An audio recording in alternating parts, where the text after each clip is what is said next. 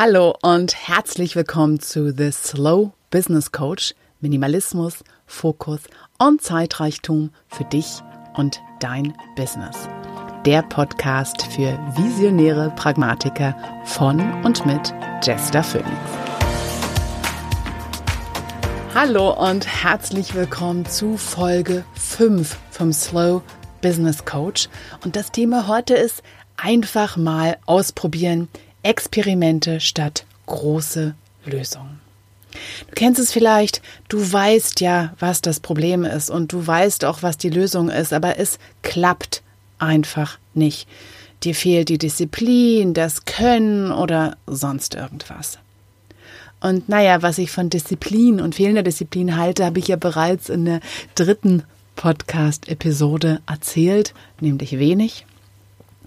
Und dieses, es klappt einfach nicht, ich weiß ja, was das Problem ist, ich weiß, was die Lösung ist. Wenn es nicht klappt, dann ist es keine Lösung. So einfach ist es. Weil eine Lösung ist nicht einfach nur, wie es aussehen soll danach. Eine Lösung beinhaltet auch die Veränderung, die es dafür braucht. Die Zeit und den ganzen Prozess dazu, mit jedem einzelnen Schritt, der dazugehört. Jeder einzelne Schritt davon ist Teil dieser Lösung. Und die braucht Zeit und die braucht vor allem etwas, und das ist eine ganz bestimmte Art der Achtsamkeit. Und damit meine ich nicht die Achtsamkeit des Meditierens, des In sich Gehens, sondern einfach sich bestimmte Dinge bewusst machen. Und mitunter liegt es nicht nur daran, dass diese Lösung nicht die richtige Lösung ist. Es fängt schon viel früher an, nämlich dass mitunter wir das Problem nur so schemenhaft wahrnehmen, so wie mit zusammengekniffenen Augen irgendwie gucken und irgendwie denken, ja, ja, ich weiß ja, was das Problem ist. Naja, mitunter nicht wirklich. Mitunter wissen wir nur, dass es so nicht geht. Aber wir wissen nicht wirklich, woran es liegt oder was alles mit dazugehört. Und dann rennen wir manchmal los und suchen eine Lösung und probieren alles Mögliche aus. So wie als wenn wir einen Topf haben, nicht wirklich wissen, wie groß der ist und einen Deckel nach dem nächsten versuchen draufzuhauen, um dann am Deckel an der Lösung zu erkennen, was das eigentliche Problem war. Und wäre es da nicht einfach viel effektiver, einfach mal das Problem zuerst anzugucken. Und einfach erstmal wirklich zu wissen, woran liegt es denn? Was klappt hier genau nicht? Und dann erst, was braucht es dafür, um dieses Problem zu beseitigen? Weil umso mehr du über dein Problem erfährst, umso mehr du dich damit beschäftigst, umso einfacher wird es sein, dann die passende Lösung zu finden und auch die passende Lösung zu implementieren. Und es ist auch was ganz anderes, sich eine Lösung nur zu denken in der Theorie und das andere, sie dann zu implementieren, einzubringen, zu erleben, was es damit macht. Das sind zwei völlig verschiedene Dinge. Und mein Ansatz daran ist wirklich Experimente. Einfach mal ausprobieren.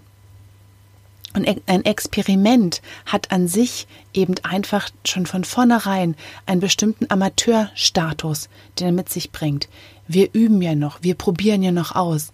Wir behaupten ja gar nicht, dass wir die Lösung haben. Wir behaupten ja gar nicht, das zu können. Wir gucken einfach mal. Und das macht so vieles einfacher. Es erlaubt uns auch Fehler.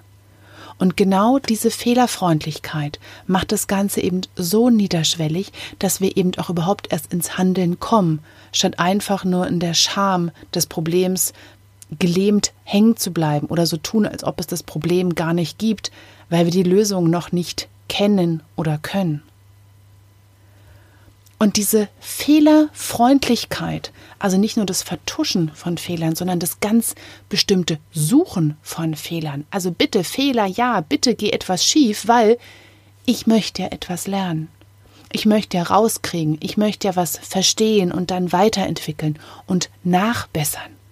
Und dieser Zyklus von ausprobieren, beobachten, dann auswerten, nachbessern, weiter ausprobieren, hat einfach was ganz Lebendiges, was lebensnahes, was lebensumarmendes. So funktioniert es. So haben wir alle etwas gelernt. Niemand von uns ist auf die Welt gekommen und konnte laufen. Niemand konnte von vornherein sprechen, lesen. All die Dinge, die wir heute mitunter für selbstverständlich nehmen, all die haben wir durch Ausprobieren, durch Experimente rausbekommen. Bis dann irgendwann die Scham dazu kam, dass man alles gleich irgendwie können muss, dass man bewertet wird für seine Fehler, für sein Falschmachen. Und das bringt uns mitunter in einen Zustand, wo wir in Problemsituationen verhaften bleiben, weil wir uns die Lösung noch nicht zutrauen oder weil wir uns nicht blamieren wollen mit etwas, was nicht gleich klappt. Und wir vertun einfach Zeit und Energie an Situationen, die es so einfach gar nicht braucht. Und das klaut uns den Fokus für den eigentlichen Inhalt unserer Arbeit und das lässt uns einfach unglücklich sein. Und Unglück ist immer etwas, was ansteckend ist in alle Richtungen. Und wie läuft es denn dann ab? Was kannst du jetzt damit machen? Vielleicht hörst du das und sagst, naja, Jester, ja, klingt ja toll. Experimente statt gleich großer Lösung. Aber was mache ich denn? Wie, wie fange ich denn an? Wo, wo setze ich überhaupt an? Das kannst du auch ausprobieren. Aber nein, ich gebe dir ein paar Sachen mit rein. Was für mich und viele mit den Klienten, mit denen ich arbeite, gut funktioniert ist als erstes wirklich, setz dich mit deinem Problem hin und als allererstes hör auf, gleich sofort eine Lösung zu wissen. Setz dich einfach mal damit hin und guckst dir an, was genau passiert, was daran funktioniert so nicht, was soll sich ändern und dann, was muss eine Lösung mit sich bringen. Also nach welchen Kriterien wirst du irgendwann dir den ganzen Prozess angucken und auswerten. Und auch diese Kriterien und dein Verständnis davon werden sich entwickeln, mit dem, dass du in diesen Experimentprozess reingehst. Aber erstmal setz etwas auf. Was soll dabei rauskommen? Also was soll dabei rauskommen, wenn du es mal anders ausprobierst? Wenn du mal guckst, was es für Alternativen gibt. Was soll diese Lösung mit sich bringen? Was ist dir wichtig? Und dann, was kannst du mal ausprobieren? Und was ganz wichtig dabei ist, setzen bestimmten Zeitrahmen fest. Nicht einfach nur, um zu sagen, naja, ich muss es nicht für immer machen. Es hilft dir zu wissen, du probierst es nur für eine Zeit, sondern auch um zu wissen, selbst wenn etwas schief geht, machst du für eine bestimmte Zeit weiter und notierst dann einfach nur, warum etwas nicht klappt. Wenn du zum Beispiel, als Beispiel, wenn du zum Beispiel merkst, jeden Morgen fängst mit der Arbeit an und du guckst als erstes die E-Mails durch und das bringt dich alles durcheinander oder du gehst auf Social Media und das bringt dich emotional durcheinander, weil alle anderen irgendwie tausend Dinge machen und alles, was du dir vorgenommen hast, du bist dann so zerrüttet und kannst dich gar nicht mehr wirklich auf deine Arbeit fokussieren. Denn ja, ja, du weißt, die Lösung wäre eigentlich keine E-Mails lesen oder kein Social Media machen, aber dann fühlst du dich so abgeschnitten und machst es doch irgendwie. Was ist jetzt hier die Lösung? Und hier einfach mal zu gucken, hier hast du zwei Bedürfnisse. Das eine ist der Fokus und das andere ist einfach das Verbundenfühlen.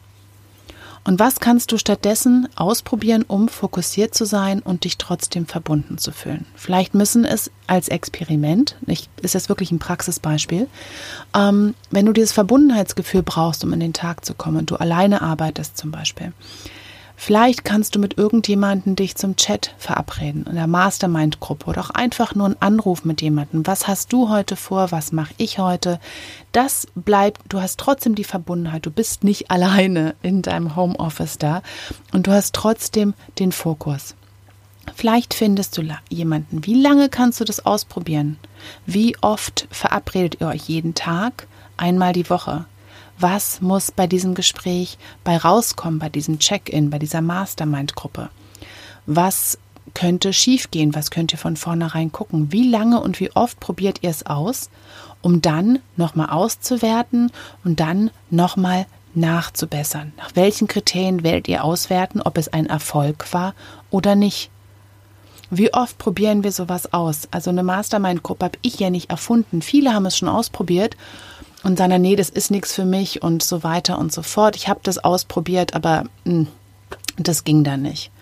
Und mitunter fehlt dann eben dieser Schritt des ganz genauen Auswertens und Nachbesserns, nochmal ins Gespräch gehen zusammen. Was wollten wir eigentlich von dieser Mastermind-Gruppe? Wie läuft es jetzt? Was können wir verändern? Was kann ich verändern? Was kann die andere Person, die anderen Personen verbessern? Wie oft werden wir das ausprobieren? Wonach werden wir bewerten, ob es ein Erfolg ist oder nicht? Das ganz genau zur Sprache zu bringen. Und dann natürlich sich auch etwas Zeit lassen, da reinzuwachsen. Vielleicht ist es die erste Woche holprig. Beim zweiten Mal hat vielleicht jemand es vergessen, nur um zu merken, wie schlimm es. Beim dritten Mal wird es nie wieder vergessen und so weiter und so fort. Manche Dinge lösen sich von alleine. Da braucht man gar nicht durch einen komplizierten Auswertungsprozess gehen. Es ist einfach sofort klar das hat nicht funktioniert, das mache ich jetzt anders und das mache ich jetzt besser. Und andere Dinge müssen nochmal genauer betrachtet werden, nochmal genau geguckt werden. Die eine Person, um jetzt bei der Mastermind-Gruppe zu bleiben, sagt vielleicht, hey, mir ist das viel zu strukturiert. Ich habe das Gefühl, da ist gar nichts Spontanes drin, aber du hast ja gesagt, dir ist Struktur wichtig, also können wir nicht miteinander arbeiten. Die andere Person weiß das vielleicht gar nicht oder hört sich das an und sagt, okay, da können wir vielleicht eine Zwischenlösung ausprobieren, weil klar, spontanes ist mir auch wichtig, aber vielleicht können wir es dann einfach besprechen sagen, du, ich hätte jetzt eher Lust auf das, können wir das machen? Vielleicht können wir das einfach dann im Gespräch besprechen und gehen dann in was anderes rüber, aber nicht als selbstverständlich. Okay, damit kann ich leben. Probieren wir das mal aus, wie das funktioniert. Und so weiter und so fort. Also auch alle Dinge an diesem Beispiel jetzt gesehen, es gibt einen Raum, es gibt einen Raum für Dialog und nicht nur mit anderen Personen, auch mit dir selbst. Und während du das jetzt hörst und denkst, ja, ich habe da so einige Dinge, die ähm, ich gern anders hätte, die ich gern besser hätte und vielleicht ist ein Experiment wirklich ein erster großer Schritt. Was könntest du ausprobieren? Und wonach würdest du bewerten, ob es ein Erfolg ist oder nicht? Mein empfohlener Zeitraum sind immer 30 Tage. Probier für 30 Tage etwas aus, also ein Monat. Ich habe ja ähm, auch das Online-Programm Dein intuitives Zeitmanagement, wo die Teilnehmerinnen und Teilnehmer wirklich ein Experiment vorbereiten, als allerersten Schritt, um ihr eigenes Zeitmanagement auf die Beine zu stellen, ihr eigenes intuitives Zeitmanagement als etwas, was wie von alleine läuft. Und ein Experiment geht da auch 30 Tage. Da werten wir es auch gemeinsam aus. Wenn du Interesse hast, in den Show Notes hier zu dieser Episode findest du auch den Link. Aber was ganz wichtig ist, ist wirklich genau vorzubereiten und zu begleiten, wie ein wissenschaftliches Experiment. Es macht Spaß, es lässt dich dranbleiben. Es lässt es lebendig sein. Und das ist, was Veränderung eigentlich ist. Wir verändern uns ja ständig. Wir probieren eigentlich ständig was aus. Ich habe das hier ja auch nicht erfunden. Es ist ja eigentlich das Leben selbst. Und auch du und dein Business stehen mitten im Leben und nicht separat davon. Deshalb auch dieses organische Wachsen hier sozusagen. Nutze es einfach dafür nutzt diesen ganz natürlichen Prozess des Lernens und Wachsens und Weiterkommens, statt einfach nur zu erwarten, hey, Haurucklösung, jetzt geht's los, jetzt mache ich das immer so. Wenn ich es nur so machen würde, dann wäre alles anders. Ja, aber wie gesagt, zu einer Lösung gehört auch der Prozess dazu, den es braucht, dahin zu kommen. Die Veränderung selbst ist auch Teil der Lösung, Teil des ganzen Prozesses und guck einfach für dich. Ich würde sehr gerne natürlich von dir hier zurückzuhören, was du gerne mal ausprobieren würdest und was du machst. Und lass mich gern daran teilnehmen, hier in den Kommentaren dazu auf der Website, auf meiner Webseite phoenix-business-coaching.de im Blog zu dieser Podcast-Folge. Du kannst mir auch auf Facebook eine Nachricht schicken.